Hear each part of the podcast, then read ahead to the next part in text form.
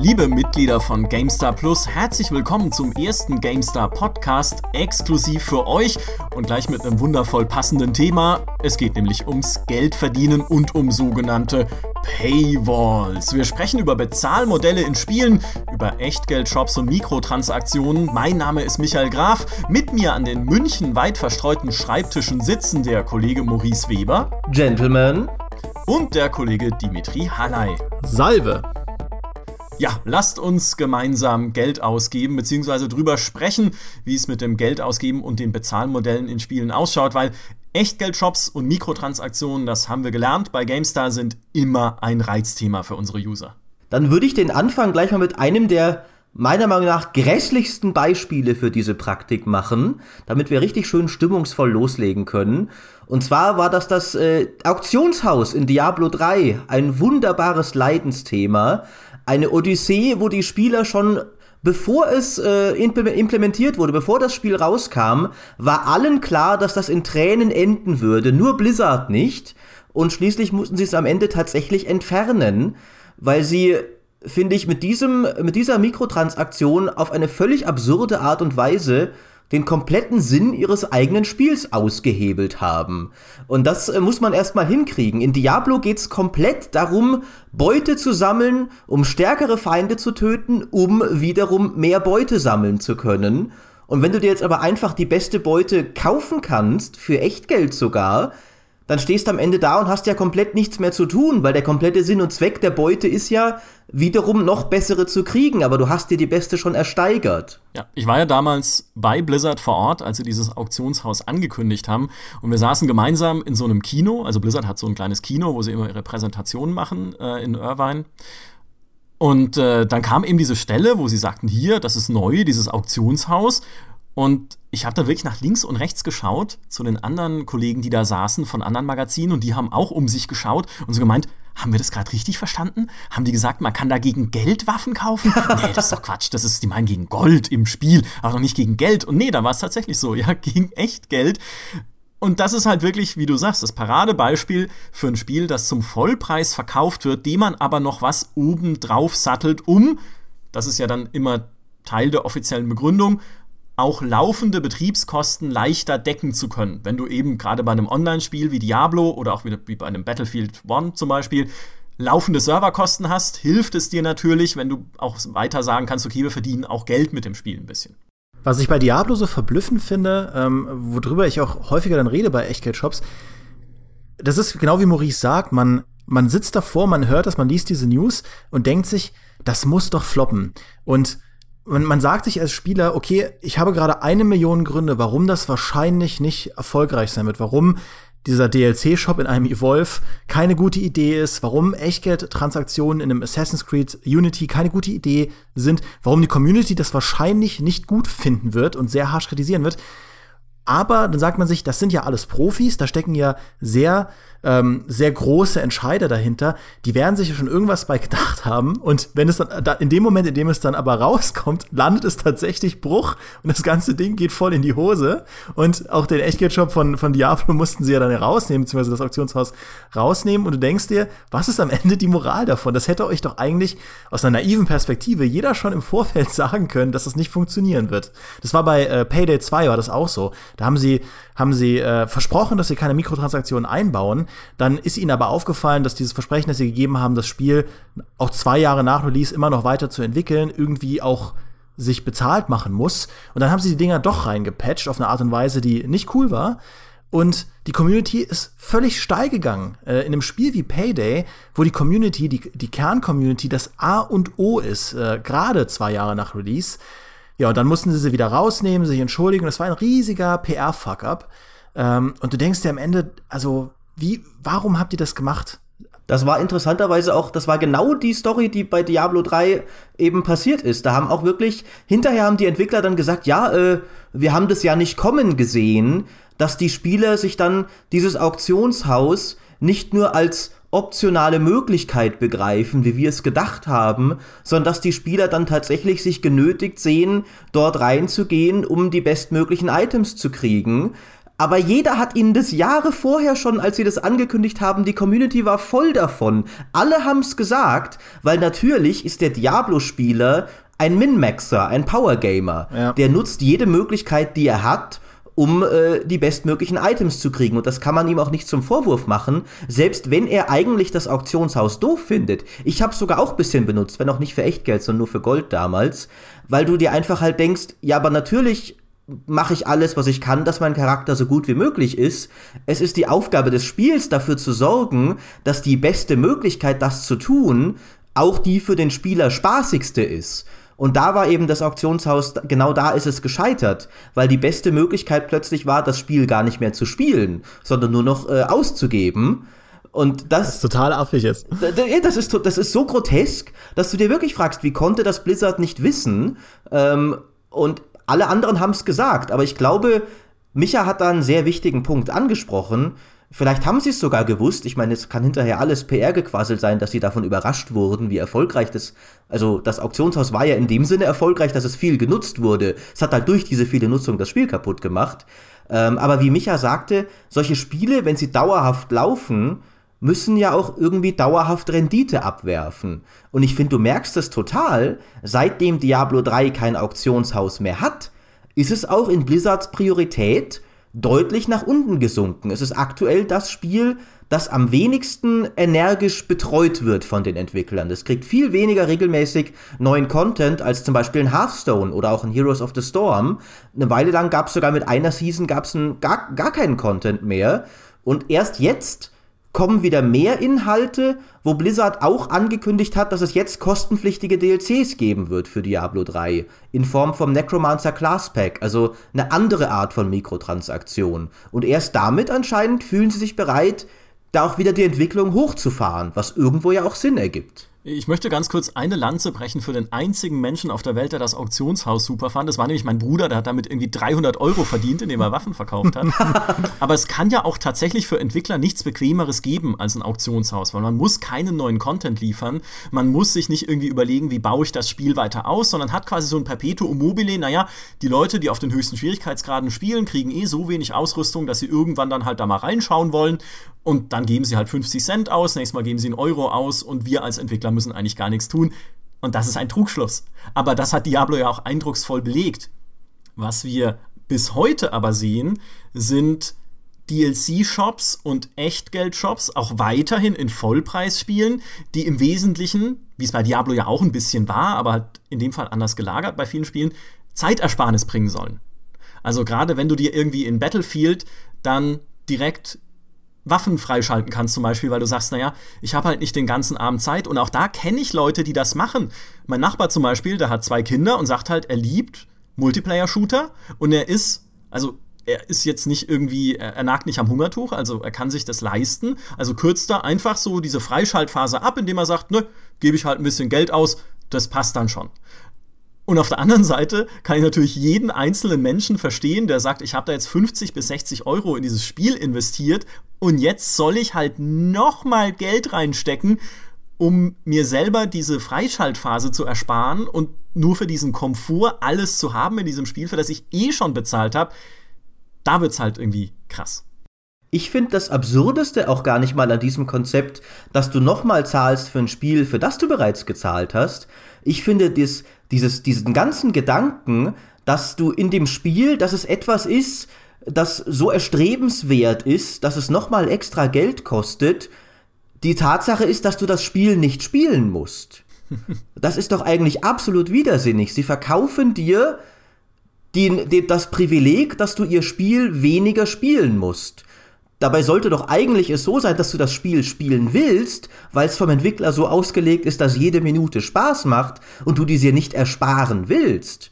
Das ist, finde ich, wo solche Mikrotransaktionen auch sehr gefährlich sind, weil ich mir vorstellen kann, selbst wenn der Entwickler vielleicht gar nicht mit bösen Absichten rangeht, und es gibt viele, die tun das dann sogar auch noch, ist die Versuchung da, den Grind so ein klein bisschen weniger erträglich zu machen, vielleicht die Unlock-Schwellen ein bisschen höher zu setzen, so ein bisschen bewusstes Tedium ins Spiel zu bauen, weil du ja die Möglichkeit verkaufst, es zu umgehen. Und wenn es Spaß macht, sich alles frei zu spielen, dann kauft ja niemand deine tollen Unlocks mehr. Das ist eben ein sehr schmaler Grad, äh, weil, weil diese Freischaltsysteme gerade in modernen Multiplayer-Shootern oder generell in Multiplayer-Spielen, das sind ja sekundäre Belohnungsspiralen. Das sind Dinge, gerade bei einem For Honor, äh, da, da erlebe ich es, ähm, dieses neue Rüstungen freischalten, neue, neue Waffen, Upgrades freischalten, ein neues Level erreichen. Das motiviert einen, weil es ja auch Mechaniken sind, die man aus Rollenspielen kennt und die einen auch da motivieren. Es ist nur schwierig dann, wenn diese Freischaltmechaniken insgeheim zum eigentlichen Star des Spiels werden. Wenn du Match für Match für Match durchspielst und grindest, um neue Sachen freizuschalten, obwohl das eigentliche Match das gar nicht mehr trägt. Das kann ab und zu mal so sein. Das kann sich halt mal Hand, äh, Hand in Hand gehen, dass du sagst, okay, jetzt heute spiele ich tatsächlich mal den ganzen Abend nur Rainbow Six, weil ich unbedingt diesen blöden Helm da haben will und ich brauche einfach so ein bisschen Renown. Und da ist mir auch heute mal egal, ob ich verliere oder gewinne, weil ich auch beim Verlieren ein bisschen belohnt werde für das, für das, äh, für das Spielen. Und dann habe ich eben einfach einen Abend mit meinen Freunden und kann mir den am Ende des Abends kaufen. Das ist okay. Aber wenn eben diese Belohnungsspiralen so dreist und so, so dominant sind, dann wird es eben schwierig mit diesen Echtgeldshops. Und dann finde ich, hat Maurice auch, hat, hat Maurice auch auf jeden Fall recht. Bei Battlefield ist es eben so, Battlefield hat eigentlich ein furchtbares Upgrade-System. Also dieses ganze Waffenfreischalten ist so nachgelagert und so unwichtig. Gleichzeitig hat Battlefield aber so unheimlich spaßige Matches. Also in Battlefield spielen sehr wenige Leute zum Freischalten. Und äh, im Endeffekt, wenn man dann ein bisschen Geld ausgibt für Battle Packs oder so, dann ist das für, für die meisten Leute, die Battlefield spielen, relativ irrelevant. Deshalb würde ich da sagen, ist es ein System, das man durchaus als, naja, ich würde nicht sagen fair bezeichnen kann, aber es ist halt egal genug, dass es einen nicht nervt. Und bei anderen Spielen ist es, wie gesagt, eine, eine andere Hausnummer. Es entstehen aber schon teilweise ein bisschen groteske Geschichten dadurch. Und die schönste, die ich in letzter Zeit gehört habe, was Mikrotransaktionen angeht, ist äh, vom fabelhaften Kollegen Julius Busch, den wir auch gerne mal irgendwann in diesem Podcast begrüßen wollen. Eigentlich hatte ich gesagt, erzähl sie selber mal im Podcast, aber jetzt passt sie einfach gerade so gut. Ähm, Julius spielt sehr gerne NBA 2K17, Basketball-Simulation. Und da den Karrieremodus online. Und in diesem Karrieremodus kann man Virtual Credits erspielen, sozusagen halt die, die Spielwährung, mit der man sich dann weiter verbessert. Und das kann schon ein ziemlicher Grind werden, also wie es halt auch ist in Karrieremodi, ist ja auch in Ordnung und dauert dann einfach eine Weile, bis man da ein bisschen was zusammen hat. Man kann sie aber auch kaufen. Und bei ihm war es dann so, dass er sich hingesetzt hat und gesagt hat, so, jetzt spiele ich einen Nachmittag lang NBA 2K17, um mir diese Virtual Credits zu erfarmen. Und dann ruft ihn irgendwie seine Freundin an und sagt, du, bei uns hier in der, ich weiß nicht genau, Suppenküche oder wo sie arbeitet oder Flüchtlingshilfe, wie auch immer, ist jemand ausgefallen und wir suchen eine Aushilfe und du kannst halt irgendwie 10 Euro pro Stunde verdienen. Und dann sagt er so, nee du, ich spiele gerade NBA und das ist doch, ich weiß nicht, also ich, ich kann jetzt gerade nicht und irgendwie er findet da bestimmt jemand anderen. Und sie dann auch so, ja, da findet man jemand anderes, kein Thema, dann mach du mal weiter. Und dann hat er aufgelegt und sich überlegt, Moment mal, 10 Euro pro Stunde. Das wäre ja umgerechnet, wenn ich mir Virtual Credits kaufen würde, so und so viel. Kann ich die in der Zeit auch erspielen? Und hat dann tatsächlich gedacht, naja, eigentlich wäre es besser, arbeiten zu gehen, damit er sich hinterher diese Währung kaufen kann, als jetzt tatsächlich ein paar Stunden lang zu spielen, weil er am Ende mehr davon hat. Und hat dann seine Freundin angerufen und hat gesagt, du, ich würde es doch machen. Und dann hatten sie aber schon jemanden. Und ich, ich finde, das, das ist halt wirklich eine Groteske und die auch genau in das reingreift, was ihr beide gerade gesagt habt. Wenn du wirklich das Gefühl hast, dass ein Spiel durch Grind und durch dieses ständige Wiederholen von immer gleichen Dingen irgendwann zur Arbeit wird, mit der du dir dann das Geld erarbeiten musst oder die, die Spielwährung in irgendeiner Form erarbeiten musst, und das Spiel dir dann halt so ein bisschen die Karotte vor die Nase hält und sagt, hier kauf doch mal, was ja auch bei sehr, sehr vielen Free-to-Play-Spielen einfach Usus ist, dann hast du wirklich ein Problem. Aber ich denke, diese äh, wunderschöne Geschichte bringt auch ganz gut äh, zum Ausdruck, an welche unterschiedlichen Zielgruppen sich solche Spiele richten. Weil es ist ja durchaus so, dass es auch viele Spieler gibt, die äh, sagen, ich finde das schade, wenn es keinen richtig langen Freischaltpfad in diesem Spiel gibt. Wenn ich nicht wirklich lange das Spiel spielen kann und noch immer noch tolle Sachen freischalten kann, ähm, wenn ich von, von Anfang an alle Waffen habe, bin ich weniger motiviert. Das gibt's ja durchaus auch. Und auf der anderen Seite, was dann eben Julius da schön repräsentiert hat, äh, diese Mikrotransaktionen richten sich dann so ein bisschen an die den ganzen Tag arbeitende Bevölkerung, die mehr Geld, aber weniger Zeit hat, die dann nur nach Feierabend spielen kann. Und dann kommst du eben nach Hause und denkst dir, ja gut, jetzt muss ich auch nicht äh, noch wochenlang hier für die Waffe spielen, äh, dann tue ich halt mal einen Stundenlohn hinblättern und spare mir das dafür. Das ist ja so ein bisschen der Gedanke hinter diesen Mikrotransaktionen auch. Ja, man muss halt dazu noch sagen, dass natürlich ein Freischaltsystem in einem Online-Spiel nicht automatisch mit einem Echtgeldshop einhergehen muss. Also ich stimme dir zu, dass es mir auch so geht. Wenn ich Online-Spiele spiele, habe ich gerne das Gefühl von einem matchübergreifenden Progress. Das ist was, ich mag das einfach, dieses Gefühl, dass selbst wenn ich einen ganzen Abend bei Rainbow auf die Nase bekomme, kann ich mir am Ende vielleicht wenigstens ich weiß nicht, ein neues Zielfernrohr kaufen oder so. Ist immerhin besser als nichts. Und in Rainbow Six verliert man immerhin sehr, sehr häufig, ja. We have been eliminated. Op 4 eliminated all friendlies. Okay. All friendlies were eliminated. Mission failure. Ja, was natürlich eine interessante Theorie wäre in dem Zusammenhang, ist, ob dann vielleicht sogar Echtgeldshops und solche Abkürzungen dazu beitragen, dass die Lebensdauer eines Spiels steigt für dich weil es natürlich viele Leute gibt, die auch dann früher, als es noch sowas nicht gab, gesagt haben, nee, dann höre ich halt auf. Ja, wenn ich jetzt irgendwie nochmal 40 Stunden da rein versenken muss, nur um eine bessere Waffe freizuschalten, dann lass ich es jetzt halt. Ja, und mach irgendwas anderes, spiele irgendwas anderes, guck mich irgendwie weiter um. Und jetzt, wo du aber diese diesen quasi goldenen Pfad hast, dann irgendwie ganz leicht an diese Freischaltgeschichten äh, zu kommen, du halt sagst, okay, dann spiele ich jetzt halt nochmal zwei Wochen weiter, weil jetzt habe ich ja die neue Waffe und danach gucke ich halt, was ich dann wieder ein bisschen freischalten kann und mache dann wieder weiter. Also vielleicht ist es auch tatsächlich Lebenszyklus verlängern, so strategisch gesehen mal aus Publisher-Sicht. Ich, denke, ich denke, es macht halt die Spiele schon für mehr Leute potenziell interessant. Jetzt muss man natürlich aufpassen, dass man nicht anfängt von so einem einheitlichen Echtgeld-Shop zu reden, ohne, ähm, also Echtgeldshops werden halt sehr unterschiedlich umgesetzt. Es, es, gibt gar nicht so viele Shooter für Vollpreis, bei denen man äh, durch Echtgeld diverse Waffen sich freischalten kann und Abkürzungen freischalten kann und so weiter. Das ist ja eher ein Feature, das man bei Free-to-Play-Spielen hat. Ich habe damals in Ghost Recon Phantoms sehr viel gespielt und da war das äh, extrem so. Da hast du dem, da habe ich selbst einmal 15 Euro ausgegeben, auch weil ich das Spiel so viel gespielt habe und den Entwicklern ein bisschen Geld geben wollte dafür, dass es mir so viel Spaß gemacht hat. Und da hast du dir halt eine, eine P90 gekauft, die, das ging dann alles ein bisschen schneller. Aber bei vielen Spielen ist es ja so, bei dem Call of Duty zum Beispiel hast du dann, kannst du dir Booster Packs kaufen, die dann zufälligen Content enthalten. Dieses Booster Pack System gibt es ja mittlerweile relativ häufig.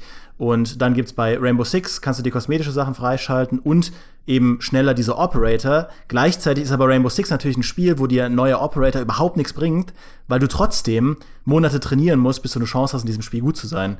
Ähm, und deswegen, man, man kann halt dann nie, nie von einem einzigen Echtgeld-Shop reden. Und das finde ich als Journalist auch extrem interessant zu schauen, was die Entwickler sich alles ausdenken, um, äh, um neue Wege zu finden, das, ein, das, das sinnvoll und auch fair zu implementieren. Äh, ich ich spiele gerade mit meinem Mitbewohner Dead Space 3 und bei Dead Space 3 ist es so, da merkt man irgendwie schon, das ist echt nicht so sauber umgesetzt. Die Preise für irgendwelche Rüstungen sind extrem hoch und dann gibt es dieses komische äh, Scrap-Sammelsystem, dass du in diesem Singleplayer-Spiel oder meinetwegen Koop, in dieser Koop-Kampagne, diesen kleinen Roboter auf den Boden setzen kannst und der bringt dir dann so ein paar Ressourcen nach einer Zeit und das geht aber so zäh und langsam. Und dann gibt es eben die Möglichkeit, da auch zu investieren, dass man noch so einen zweiten Roboter kriegt und einen dritten und einen Roboter, der vielleicht auch ein bisschen schneller ist.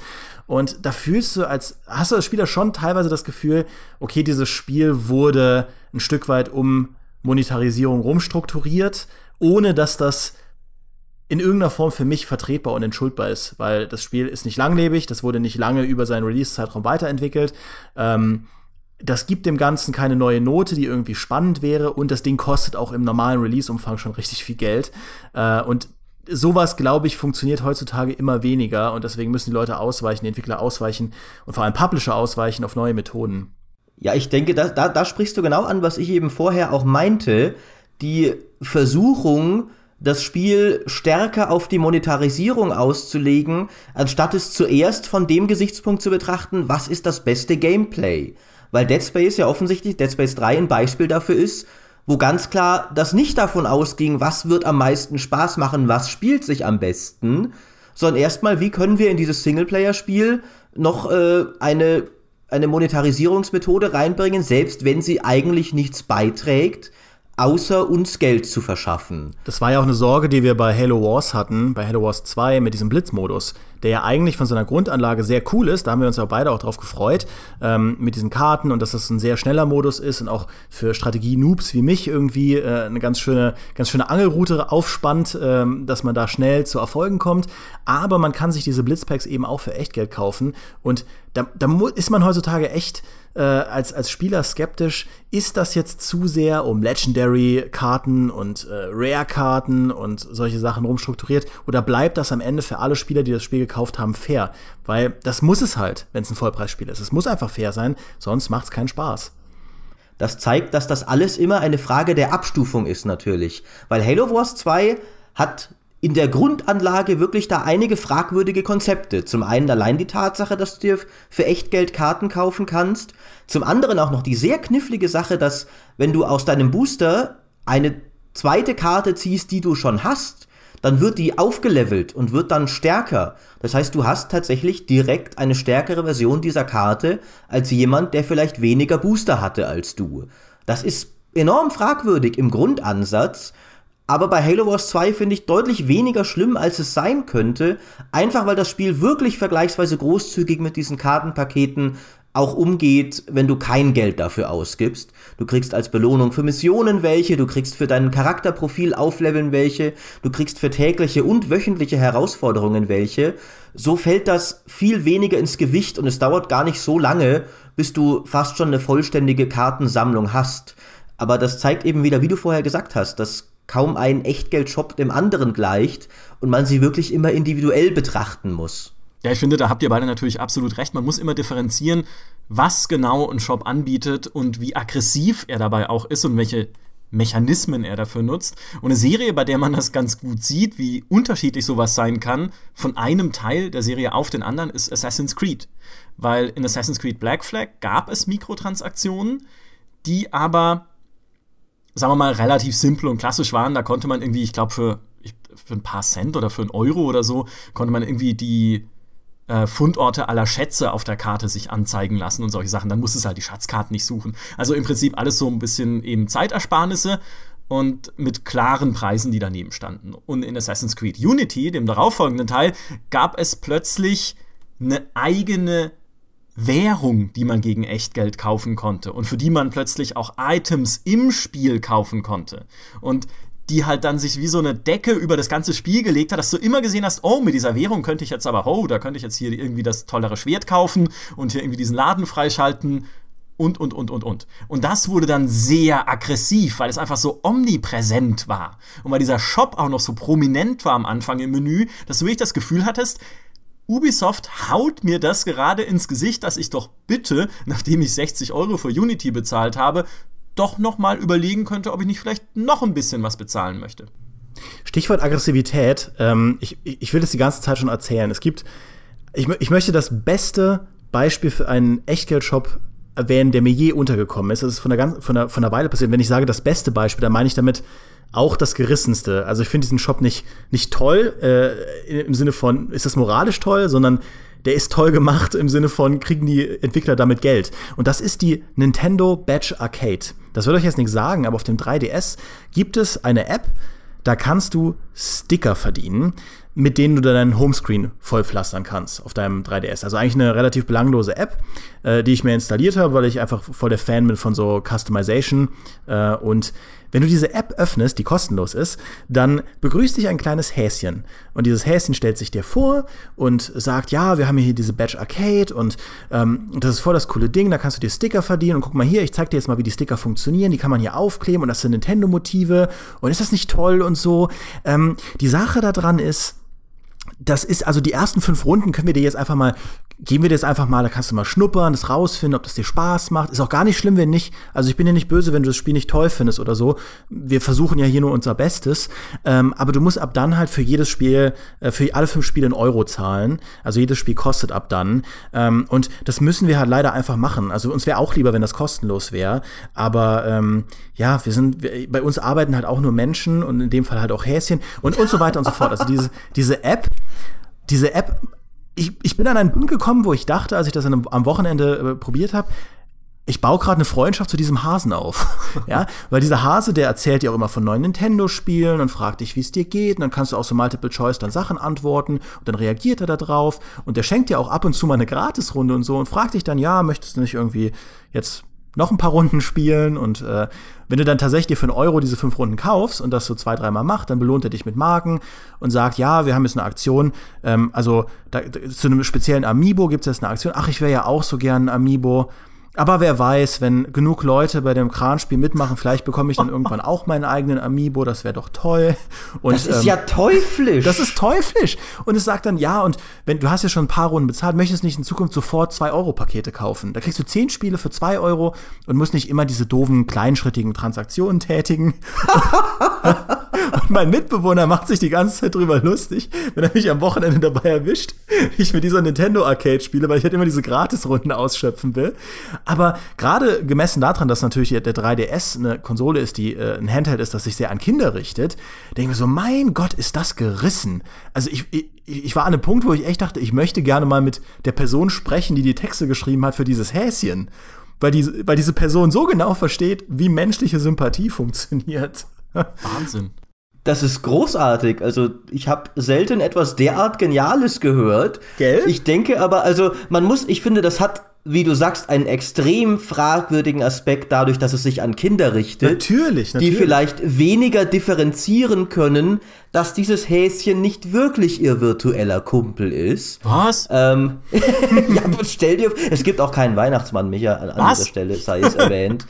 ähm, aber was ich finde, was das zeigt, ist auf einer allgemeineren Ebene, dass es sehr wichtig ist für Entwickler und Spiele auch, diese Art, so eine Art von Beziehung zu dem Spieler aufzubauen. Sei es nun, dass du denkst, der Entwickler, das ist ein fairer Kerl, der zockt dich nicht ab. Sei es nun, dass du eben wirklich persönlich investiert in dieses Spiel bist. Äh, zum Beispiel, zum Beispiel die, die Witcher-Macher zum Beispiel haben einfach immer sehr faire Preise für ihre DLC-Erweiterungen gemacht. Und dadurch haben viel mehr Spieler auch gesagt, denen gebe ich jetzt gerne Geld. Einfach weil ich die Entwickler respektiere dafür, dass sie mich nicht abzocken. Das ist, denke ich, eine Methode, eine deutlich legitimere, als über Cartoon-Häschen sich die Freundschaft des Spielers zu erschleichen. äh, aber allgemein ist, denke ich, das da sehr wichtig, dass du halt das Gefühl hast, eben, da gibst du jemandem Geld, der das auch verdient hat. Ja, Gefühle spielen da so eine wichtige Rolle. Das ist ja auch, ähm, was ich, was ich häufiger mal merke bei mir selbst, ist, wenn ein Spiel wie Payday oder ein Spiel wie Rainbow Six auch über ein Jahr nach Release noch weiterentwickelt wird und durch diese Mikrotransaktionen finanziert wird. Ich mag das Gefühl, wenn ein Spiel lebendig bleibt. Wenn du das Gefühl hast, es wird halt permanent auch von den Entwicklern noch weiter betrachtet und weiter behandelt. Und das gehört natürlich da auch dazu. Nicht zwangsläufig, nicht jede Form von äh, Langlebigkeit ist an Echtgeldshop gebunden. Aber ich stimme dir da auf jeden Fall zu. Vernünftig zu kommunizieren an die Leute, warum du, ähm, warum du das machst, das ist das A und O. Das ist ja auch was, was Micha immer sagt. Diese Transparenz hilft dir so sehr. Ähm, und das haben die Payday-Macher zum Beispiel auch immer super gemacht. Die haben äh, sehr viele DLCs rausgebracht für ihre Spiele. Also wirklich, Payday 2 hat so viele DLCs. Aber die waren immer absolut transparent, warum sie das tun, ähm, was man da erwarten kann, welche Leute sich den DLC kaufen sollen und welche nicht. Die waren immer sehr fair darin, ähm, die Inhalte allen Spielern verfügbar zu machen du hast dann kannst zum Beispiel alle Karten spielen, die neu dabei waren, solange halt der Host sich das Pack gekauft hat und du hast immer im Internet Leute gefunden, die halt das Spiel gehostet haben. Nur die Waffen hattest du dann nicht, diese vier neuen Waffen, die dann in dem Pack drin waren. Bis zu dem Punkt, wo sie dann, wie ich äh, schon angesprochen habe, wie, als, als sie dann tatsächlich Mikrotransaktionen reingemacht haben und ihr Ver Versprechen gebrochen haben, also tatsächlich ein Echtgeldshop, ja, DLCs sind ja nochmal was anderes als ein Echtgeldshop. Und sie haben das auch kommentarlos getan, wenn ich mich recht entsinne, oder? Also sie haben sich da nicht groß erklärt, warum sie ihr Versprechen jetzt gebrochen haben. Ganz genau, und sie haben äh, das nicht nur kommentarlos gemacht, sondern auch so kommuniziert, als sei das halt äh, eine ganz coole Sache. So, ja, wir haben das jetzt eingebaut mit dem neuen Patch und äh, das ist, äh, ja, und in dem Moment haben sie eben diesen Vertrauensvorschuss, den sie durch ihre transparente Kommunikation erworben haben, komplett verspielt. Und das ist in so einem Moment noch viel, viel schlimmer, als wenn du diesen Vertrauensvorschuss von vornherein nicht gehabt hast. Meiner Meinung nach. Äh, und deswegen war das für sie so ein PR-Fiasko. Ja, nachgereichte Mikrotransaktionen sind sowieso vom Teufel gemacht. Äh, erst recht, wenn man irgendwie vorher gesagt hat, nö, machen wir nicht. Oder äh, dazu sagen wir noch nichts. Ähm, ich glaube, jeder, der hier gerade im Äther ist, hat schon mal, zumindest wenn er schon mal einen Shooter berührt hat, eine Kolumne geschrieben über Activision und Call of Duty, die äh, das schon mehrfach gemacht haben in Spielen. Erst mal das Spiel ohne Echtgeldshop rausgebracht und dann halt nach ein paar Monaten ne, so ein bisschen einen rein, so durchs Hintertürchen noch einen reingepatcht. Ähm, und äh, das ist natürlich schrecklich, weil es so unauthentisch ist einfach. Ne? Du hast das Gefühl, natürlich ist sowas von langer Hand geplant. Ne? Es passiert jetzt nicht plötzlich, dass dann irgendwie das Spiel released wird und dann sitzt ein Entwickler da und sagt, ach, da verdienen wir gar kein Geld mit. Mensch, bauen wir noch einen Echtgeldshop ein, sondern das ist natürlich ein Businessplan, der dahinter steht. Und sie wollten es einfach nicht zum Release machen, um sich wahrscheinlich den Community-Ärger zu ersparen, den sie dann ja trotzdem haben im Endeffekt. Also nachgereichte Mikrotransaktion ist, finde ich, das, das Niederste, was du machen kannst, weil es einfach dir diese Authentizität nimmt. Aber um nochmal auf was zurückzukommen, was ihr vorhin gesagt habt, nämlich diesen Unterstützungsaspekt. Ich finde, ein Spiel, was das auch wunderbar zeigt, wie das halt super funktionieren kann, ist Path of Exile. Was ja ein Diablo-Konkurrent ist, auch so ein Action-Rollenspiel. Das wollte ich auch noch ansprechen, Aha, in der Tat. Siehst du? Ja, alte Action-Rollenspieler hier, ne? genau. Das komplett kostenlos ist, ein Free-to-Play-Spiel hat aber einen Ingame-Shop für kosmetische Items, mit denen du einfach deinen Charakter anpassen kannst. Ist noch dazu fair, ja, du kannst dir damit keine spielerischen Vorteile verschaffen, sondern eben nur optische, irgendwie halt, keine Ahnung, einen netten Sternenschweif, der dann hinterher fliegt oder so. Und gleichzeitig weißt du natürlich als Spieler, da arbeiten nicht viele Leute dran. Das ist ein kleines Studio. Ich glaube, die sitzen in Neuseeland, Australien, irgendwo ja. auf der anderen Seite der Neuseeland. Welt. Ne? Genau. Und die willst du unterstützen, weil die bauen dieses Spiel über die Jahre immer und immer weiter aus. Alles völlig kostenlos. Und natürlich sage ich dann auch, Mensch, dann gebe ich da halt mal 10 Euro aus oder von mir aus 20, einfach um denen zu zeigen, eure Arbeit ist mir richtig viel wert. Also ich unterstütze euch dabei, dass ihr mir weiter so ein tolles Spiel gebt.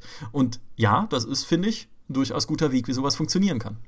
Ich denke, Path of Exile hat da tatsächlich den, den heiligen Gral der Free-to-Play-Modelle eigentlich gefunden. Wenn du den Spieler so weit kriegst, dass er sich fast schon moralisch verpflichtet fühlt, dem Entwickler mal irgendwie Geld zu geben, weil das ja nicht angehen kann, dass er all diese geilen Sachen kostenlos nimmt, dann hast du halt, denke ich, einfach gewonnen. Das ist, wo du hin willst, weil du wirklich den Entwickler respektierst, du findest das Spiel großartig und du willst ihm einfach mal ein bisschen was geben. Ähm, mir ging das damals äh, bei League of Legends zum Beispiel auch so. Weniger da jetzt in dem Fall aufgrund von tiefer Sympathie zum Entwickler, weil das ist ja ein, ein Riesenstudio. Aber das habe ich einfach auch so lange gespielt, über, über mehrere Jahre hinweg, dass ich da auch immer wieder einfach mal Skins gekauft habe, weil ich mir gedacht habe, das ist eigentlich nur fair. Ich spiele das Ding ja Ewigkeiten, steck da mords viel Zeit rein. Warum nicht auch mal ein bisschen Geld hier und da? Und ich denke, da kann man auch durchaus festhalten, dass Mikrotransaktionen nichts prinzipiell Schlechtes sind. Also die ermöglichen viele coole Spiele mit schönem Free-to-Play-Modell, die wirklich einfach Spaß machen und mit diesem Modell funktionieren. Ja, ich finde, das ist was, äh, das machen eure Schilderungen da auch sehr schön deutlich, um mal, um mal Foucault zu missbrauchen, dass äh, Mikrotransaktionen nicht per se böse sind, sondern nur immer gefährlich. Und das ist ja auch was, was wir in unserem Alltag, womit wir uns häufig auseinandersetzen müssen als Spielejournalisten, dass Leute aus der Community uns sagen, wie könnt ihr nur, wie könnt ihr nur Mikrotransaktionen in Vollpreisspielen nicht von vornherein massiv verurteilen. Und das ist die Antwort, die, die äh, ich dann auch immer geben muss, weil sie halt nicht von vornherein schlecht sind. Mikrotransaktionen sind ein Ergebnis von modernen Vertriebsmöglichkeiten. Es gibt jetzt digitale Vertriebsmöglichkeiten, diese ganze DLC-Sache, die da gekommen ist, dass Add-ons jetzt in äh, sehr kleiner Form rausgegeben werden können, über sehr lange Zeiträume, diese ganzen Live-Service-Sachen, die dadurch gekommen sind, dass Dinge eben jetzt über Steam erworben werden und nicht mehr über Disk. Und Mikrotransaktionen sind nur ein Teil davon. Das ist halt eine Art und Weise, ein Spiel langlebig am Leben zu halten. Und das kann halt hilfreich sein, wenn du ein kleiner Indie-Entwickler bist, der, ähm, der sich damit finanziert und der dann eben die Community an sich bindet. Das kann sein ein, ein Heroes of the Storm, das da ähnlich wie ein Dota oder, oder ein LOL versucht, äh, ein faires Modell aufzubauen, damit die Leute da lange dranbleiben, obwohl da ein großer Konzern dahinter steckt. Das kann ein Rainbow Six sein, ein Multiplayer-Spiel, das sich halt zwei Jahre oder drei Jahre mit Content versorgen will, aber die Leute müssen eben ein bisschen Geld verdienen. Und es können halt auch Vollpreisspiele mit Singleplayer-Kampagnen sein, wo es irgendwelche doofen Scavenger-Drohnen gibt. Aber das ist eben was, was wir einfach akzeptieren müssen. Mikrotransaktionen sind ein Teil der modernen Gaming-Landschaft, der nicht von vornherein immer schlecht ist, sondern nur eine andere Art, Spiele zu verkaufen. Und Spiele kosten nun mal Geld. Äh, und ich wollte das hier einfach mal loswerden, ja. Äh, weil ich mich immer wieder damit auseinandersetzen muss. Und natürlich auch als Privatperson mich schon sehr oft über Echtgeldshops geärgert habe. Das haben wir ja alle. Und wir sagen ja auch oft genug, natürlich hat es immer so einen fahlen Beigeschmack, wenn du hörst, ah ja, ein Deus Ex Mankind Divided kommt mit einem Echtgeldshop und es gibt dann da so auch so einen Breach-Modus, wo es Booster-Packs gibt und mhm, okay, weil man immer schon vermutet, das könnte halt in eine blöde Richtung gehen. Aber das müssen wir halt immer Case by Case beurteilen. Ich denke, es ist auch ein, äh, weil du jetzt so viele verschiedene Arten eben aufgezählt hast nochmal, ganz wichtig ist einfach am Ende das Gefühl des Werts, den du bekommst. Mhm. Path of Exile zum Beispiel hast du das Gefühl, du stehst dem Entwickler sogar in der Schuld, so viel wie der dir Geiles kostenlos gibt. Bei einem Multiplayer-Spiel, das du richtig lange spielst, egal ob es jetzt Free-to-Play ist oder auch schon zum Vollpreis, finde ich, hast du auch irgendwann das Gefühl, ich könnte jetzt schon noch mal ein bisschen was zahlen, selbst wenn ich damals vor eineinhalb Jahren 60 Euro ausgegeben habe oder sowas, seitdem nichts mehr und ich spiele das jeden Tag. Deutlich schwieriger finde ich halt dann zum Beispiel sowas wie, was Micha vorhin erzählt hat von Assassin's Creed Unity, was ein normales Singleplayer-Spiel ist, wo du dann trotzdem noch mal extra Geld zahlen kannst. Du hast aber nicht das Gefühl, du kriegst dafür mehr, als einfach weiterhin ein normales Singleplayer-Spiel, wo du das Gefühl hast, das sollte mit 60 Euro doch abgegolten sein. Warum kann ich in-game nochmal Geld für bessere Items ausgeben, wenn es so viele 60 Euro Singleplayer-Spiele gibt, wo ich die besten Items kriegen kann, ohne Geld auszugeben? Ich denke, das ist da ein ganz wichtiger Faktor. Ja, ich finde, das ist sogar mit der wichtigste Faktor, äh, den du da genannt hast. Also, um es mal auf den Punkt zu bringen, ab, also was halt auf keinen Fall passieren kann, ist, dass, oder passieren darf, ist, dass Publisher die Spieler, äh, man mag mir das, das Wort äh, äh verzeihen. Wir blieben es einfach aus. Ähm, und dieses, Häs dieses, dieses Häschen-Beispiel, ja, das ist auch sowas. Das ist halt, also finde ich schon jenseits der Grenze davon, kleine Kinder zu veräppeln und denen halt irgendwas zu geben, um, um äh, sie, sie so ein bisschen da zu überfordern mit ihrer Trennung zwischen, zwischen ist das jetzt ein echtes Häschen und was auch immer.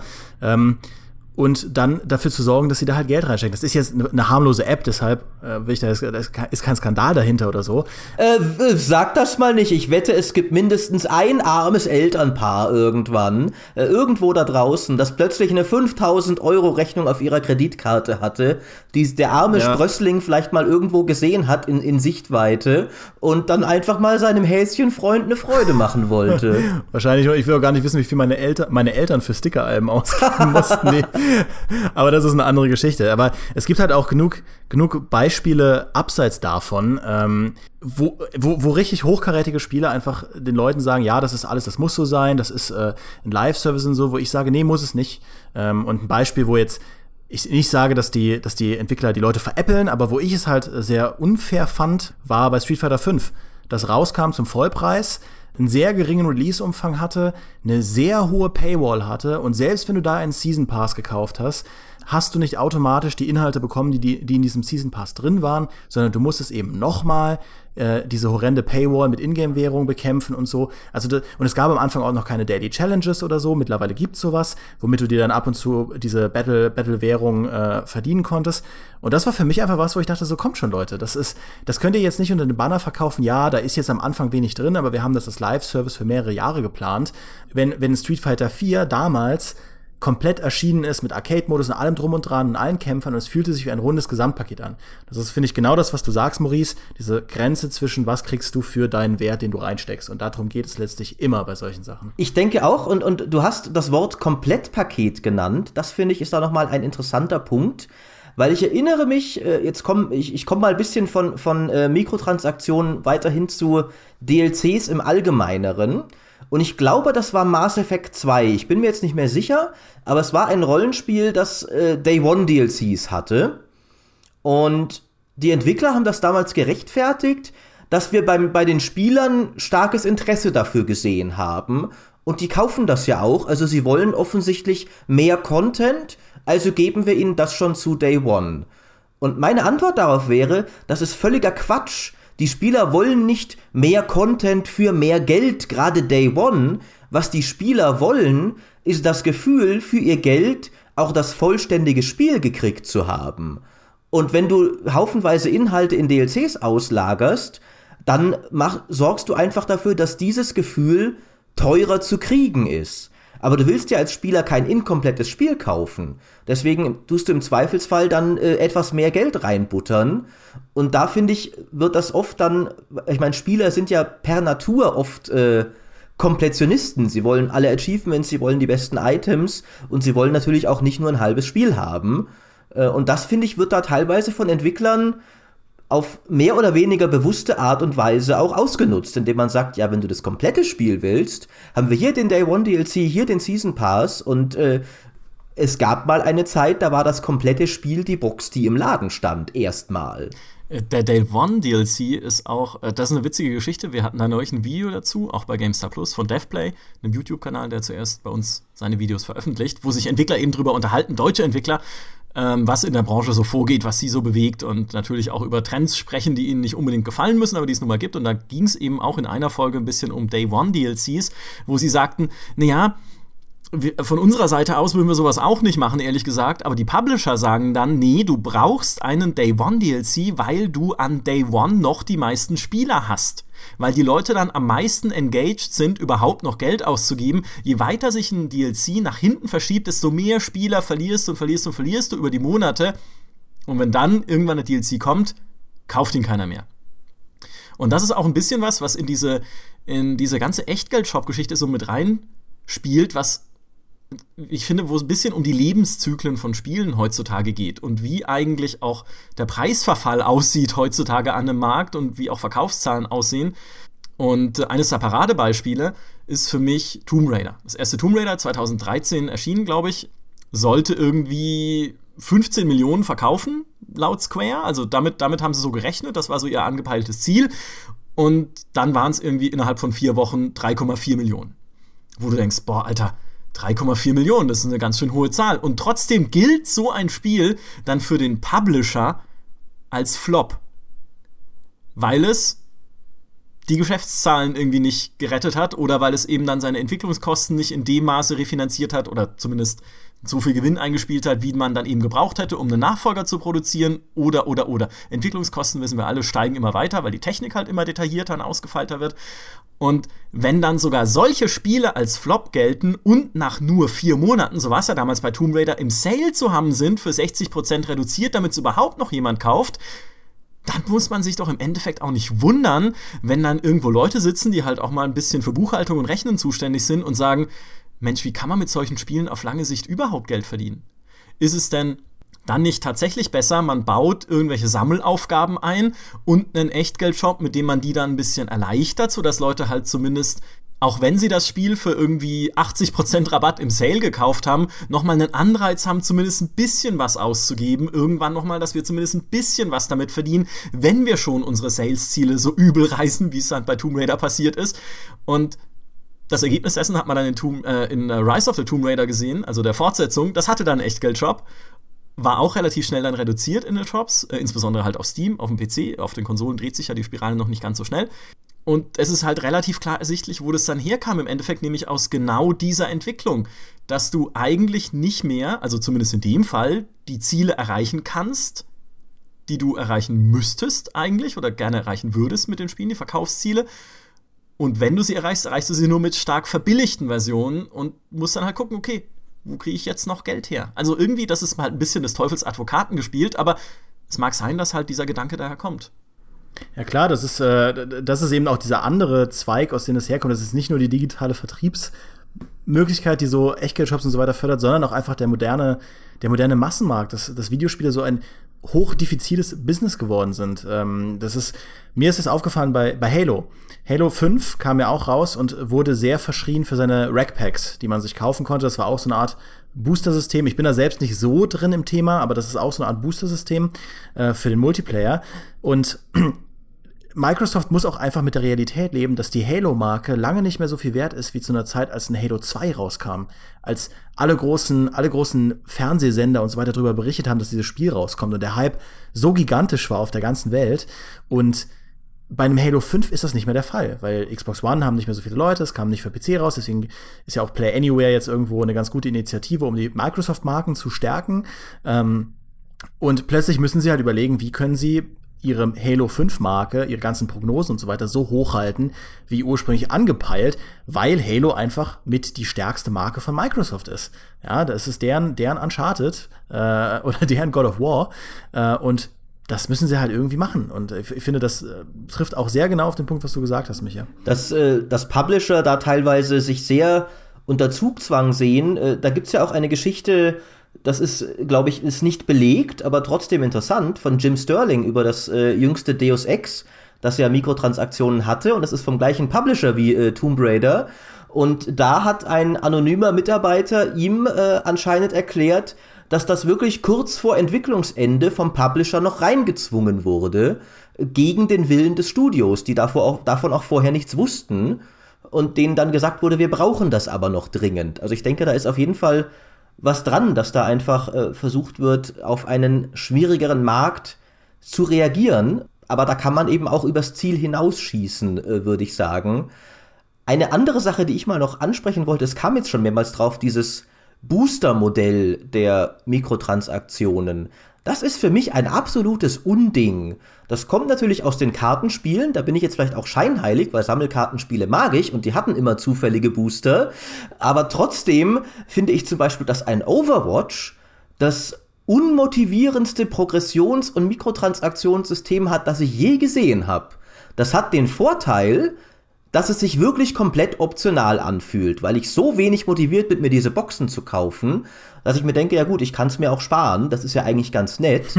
Aber andererseits, selbst die, die ich dann vom Spiel geschenkt bekomme, die werden dann aufgemacht. Es sind fünf zufällige Sachen drin, vier davon wahrscheinlich komplett nutzlose Sprays, das fünfte ein schlechter Skin für einen Helden, den ich nicht spiele. Und für alles, was ich schon habe, kriege ich so irgendwie fünf Prozent des Wertes in Gold, sodass ich mir nach Ewigkeiten vielleicht mal irgendwas kaufen kann, was ich tatsächlich haben will. Und dieses Zufallskistenmodell benutzen ja immer mehr Spiele in letzter Zeit.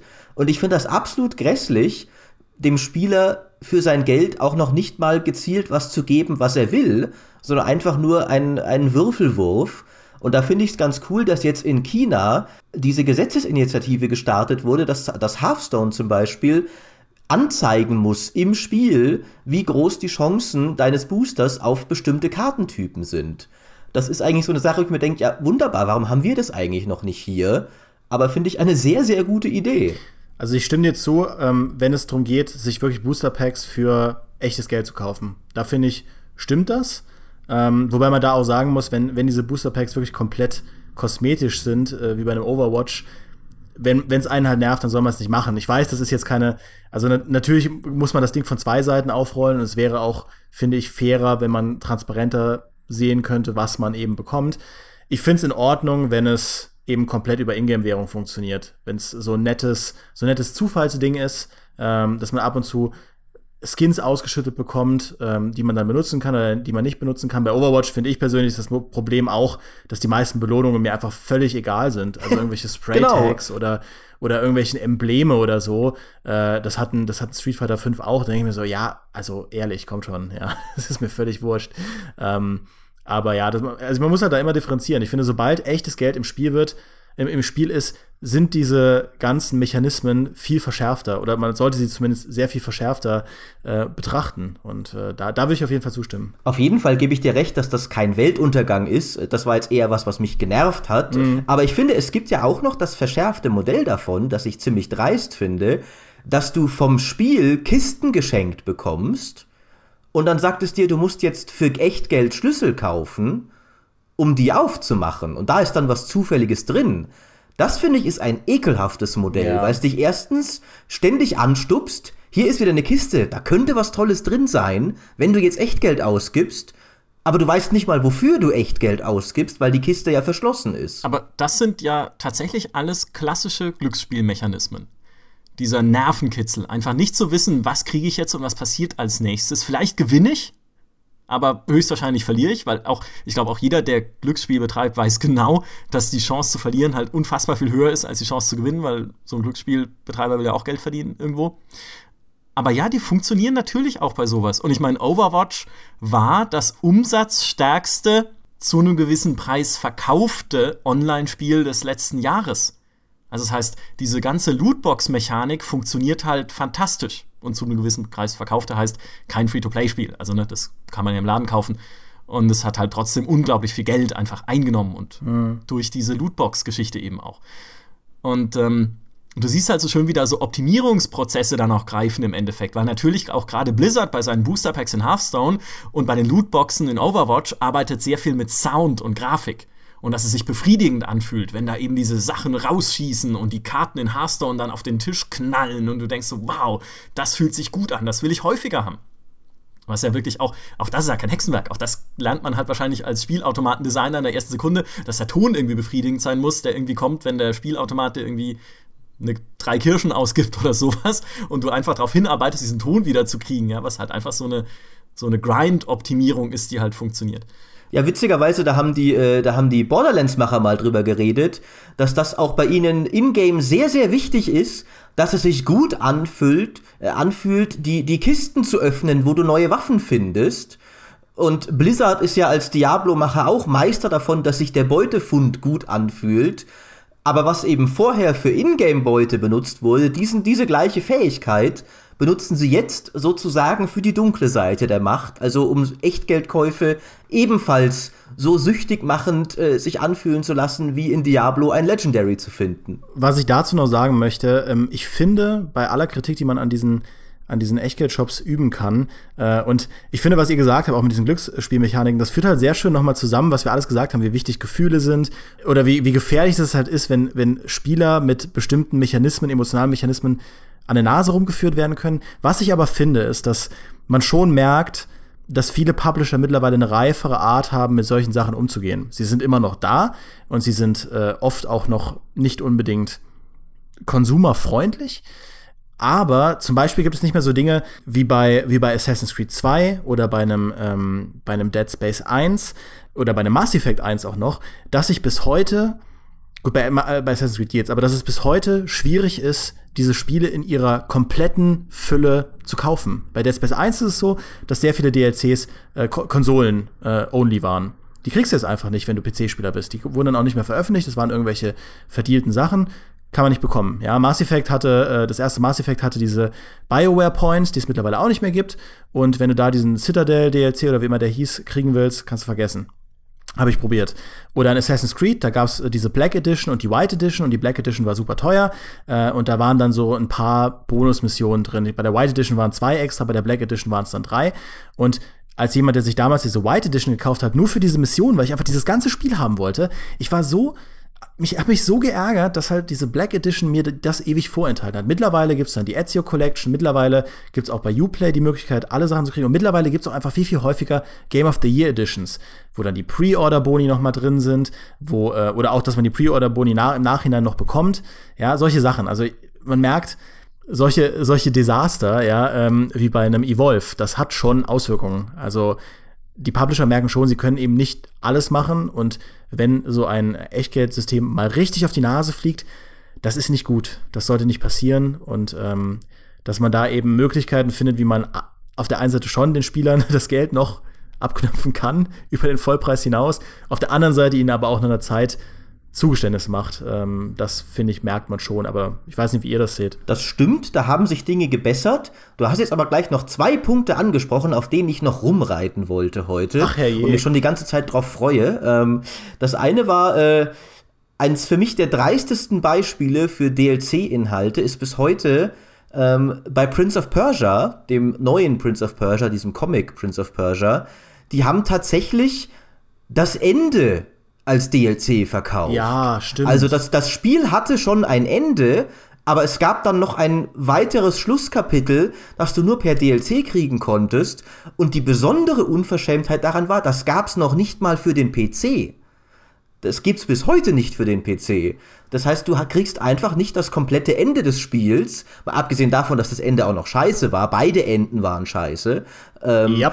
Aber und äh, Asuras Wrath hat das meines Wissens auch gemacht. Das habe ich nicht gespielt, aber auch dort wurde anscheinend noch mal ein Endkapitel verkauft als DLC. Und das finde ich ist ja wohl eine der größten Unverschämtheiten, die ich äh, im, im DLC-Bereich je erlebt habe. Aber ich glaube, genau sowas kommt eben heutzutage seltener vor. Würde ich jetzt einfach mal behaupten, weil das, äh, das neue Prince of Persia, wann war das? 2008 oder so?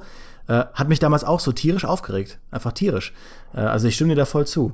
Ähm, es gibt auch heute noch sehr, sehr unfaire Sachen und sehr, sehr unfaire Modelle.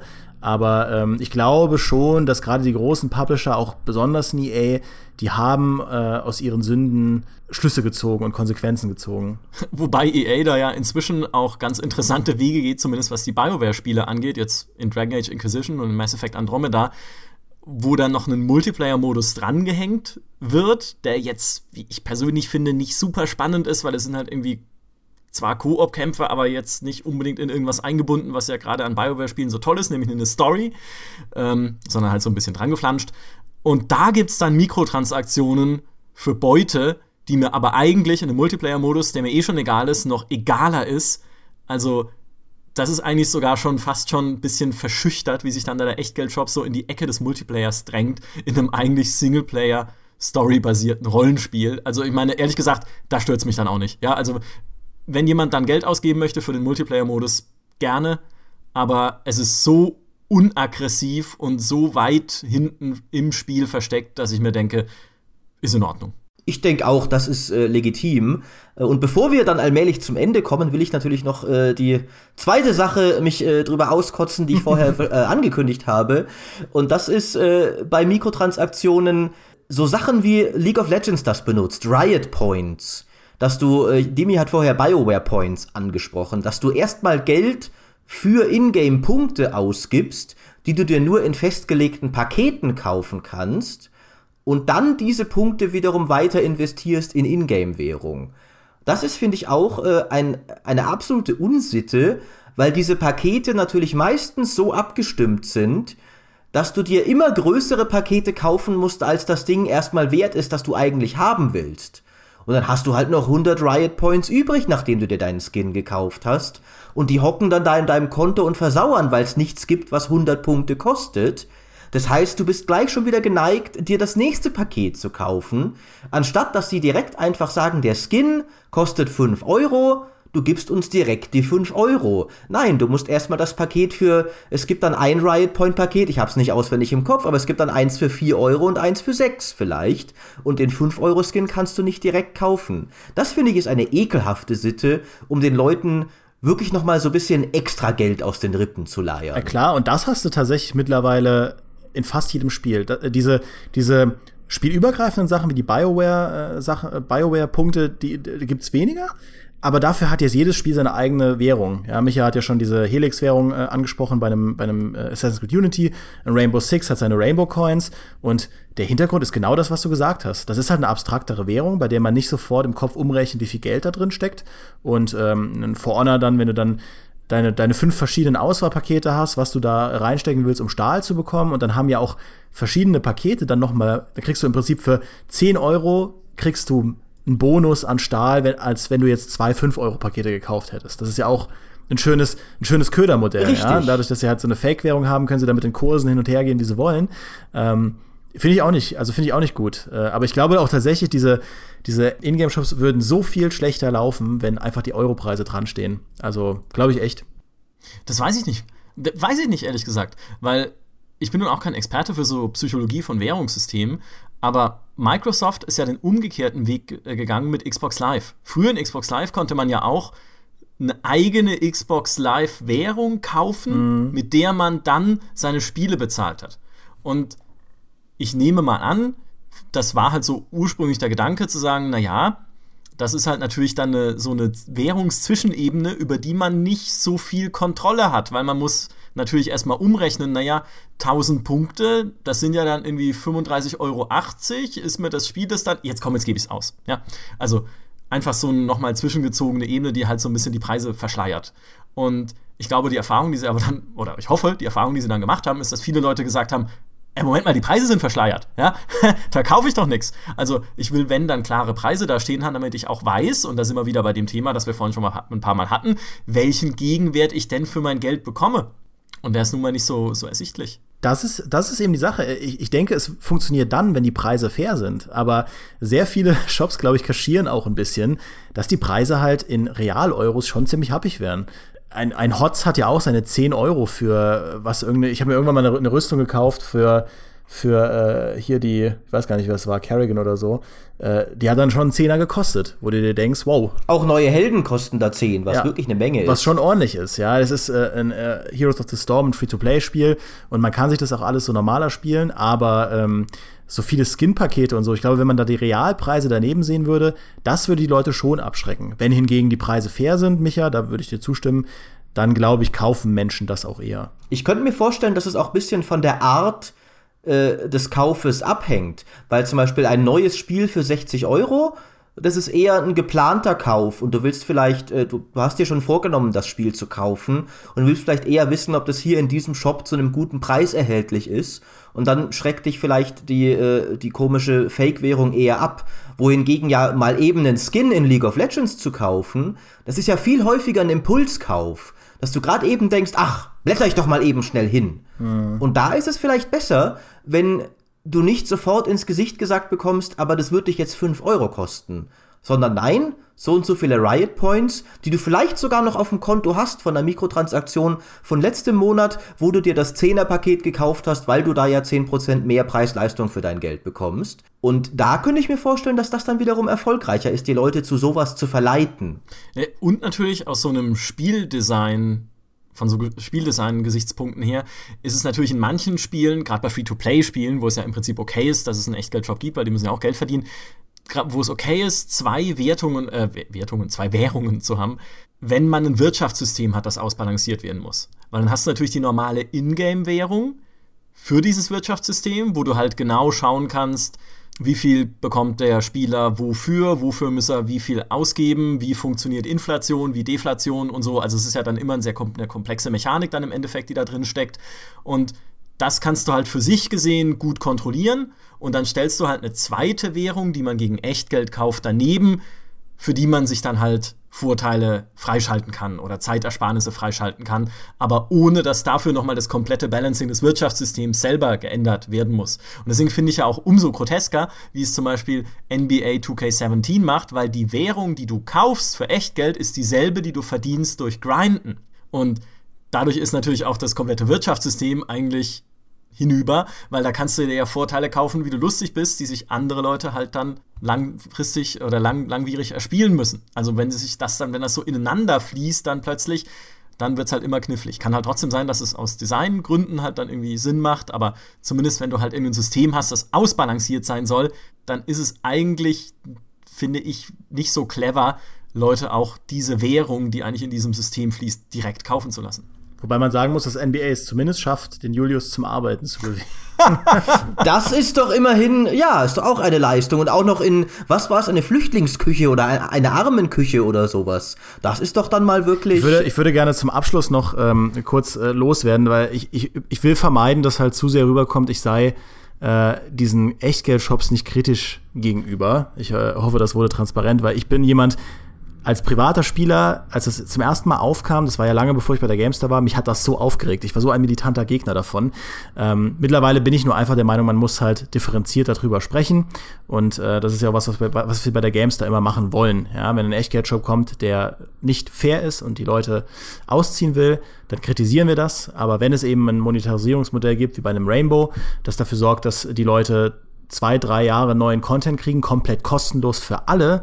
Und es gibt dann eben so einen Kosmetikshop, dann finde ich, kann man schon sagen, dass das im Rahmen dieses Trends an Echtgeldsystemen und modernen Vermarktungsformen äh, eine bessere Sache ist als äh, die früheren Shops, die tatsächlich den Leuten noch sehr klar gesagt haben, zahl doch bitte 6 Euro für diese zweite Rüstung. Was ich zum Abschluss nochmal festhalten wollen würde, und das ist, finde ich, das Wichtigste an dieser ganzen äh, Mikrotransaktionsdiskussion, ist, dass vieles davon, DLCs, Mikrotransaktionen, Free-to-Play, nicht grundsätzlich schlecht sind. Ich finde, man muss sich nur immer der Gefahr bewusst sein, dass sie Entwickler sehr leicht verleiten können, Unsinn ins Spiel einzubauen, der nicht dem Spiel dient, sondern nur diesem Geld einnehmen. Ein besonders absurdes Beispiel dafür war für mich äh, Duelist. Das kennen wahrscheinlich viele nicht. Das ist ein Free-to-Play-Kartenspiel im Sinne von Hearthstone, aber mit einem Feld, wo du die Karten auf einem Hexfeld-Ding, äh, nicht Hexfeld, also auf einem äh, quadratischen Grid bewegst. Und das Interessante daran ist, dass es mechanisch ein Kartenspiel ist. Du baust dir Kartendecks Die werden aber in-game nicht als Karten repräsentiert. Das heißt, du siehst im Spiel selten Karten. Anders als in Hearthstone, wo du wirklich Karten auf den Tisch ausspielst. Aber dann haben sie neulich trotzdem Mikrotransaktionen eingeführt und unter anderem käufliche kosmetische Kartenrücken. Das Problem daran war, du hast im Spiel nie einen Kartenrücken gesehen.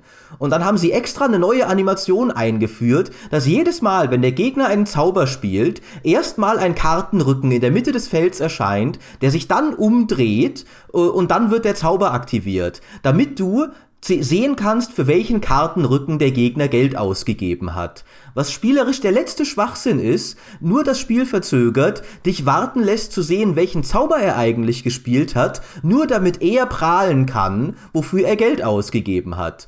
Ich bin mir jetzt nicht mehr sicher, es kann durchaus auch sein, dass diese Kartenrücken auch noch craftbar waren. Ähm, aber ich finde, es ist ein Paradebeispiel dafür, kompletten Schwachsinn extra ins Spiel reinzuzwängen, weil man in einem anderen Spiel gesehen hat, diese Kosmetik funktioniert da ganz gut. Ähm, und dann zwängen wir sie halt hier auch mal rein, dann können wir noch ein bisschen extra Geld damit verdienen. Und das ist, finde ich, halt, was nicht passieren darf. Ja, absolut. Und ich finde, ich habe in diesem Podcast vor allem eines gelernt. Es wird demnächst bei GameStar Plus ein kleines Häschen geben, was den Leuten sagt, Mensch, hier arbeiten Menschen, unterstützt uns doch. Nein, ich hoffe, das war der erste exklusive GameStar-Podcast für GameStar Plus. Ich hoffe, es hat Spaß gemacht. Eine exzellente Idee, Micha, eine exzellente ja. Idee. Es wird du mit deiner Stimme sprechen, sein? Maurice. Das ist, nein, nein, du machst es. Äh, du vertonst es. Mit Häschenohren so und Fotos dann, finde ich gut. Ich mach das, genau, das Foto kann gerne meines sein, aber du musst, du musst es sprechen. Teamwork, ähm, Teamwork, weiß ich zu schätzen. Ja, äh, was ich sagen wollte, ist, ich hoffe, es hat Spaß gemacht zuzuhören. Äh, ich werde jetzt was tun, was ich noch nie in einem Podcast gemacht habe, in einem GameStar-Podcast, seit es ihn gibt. Also zwei Folgen lang. das ist nämlich, ich werde mich selbst korrigieren am Ende. Das muss es mir wert sein in einem Plus-Podcast. Ich habe mich vorhin gesagt, Square Enix wollte 15 Millionen Exemplare von Tomb Raider verkaufen. Das ist aber Quatsch. Square Enix wollte in einer 6-Monats-Spanne 15 Millionen Spiele allgemein verkaufen in Nordamerika und Europa. Aber das haben sie trotzdem nicht geschafft. Am Ende waren es irgendwie 8, noch was, irgendwie fast 9. Aber dieses Sale-Ziel haben sie verfehlt. Tomb Raider war eins der Spiele, das sich verkaufen sollte. Die anderen waren im Wesentlichen Hitman Absolution und Sleeping Dogs. Aber trotzdem Sale-Ziele verfehlt.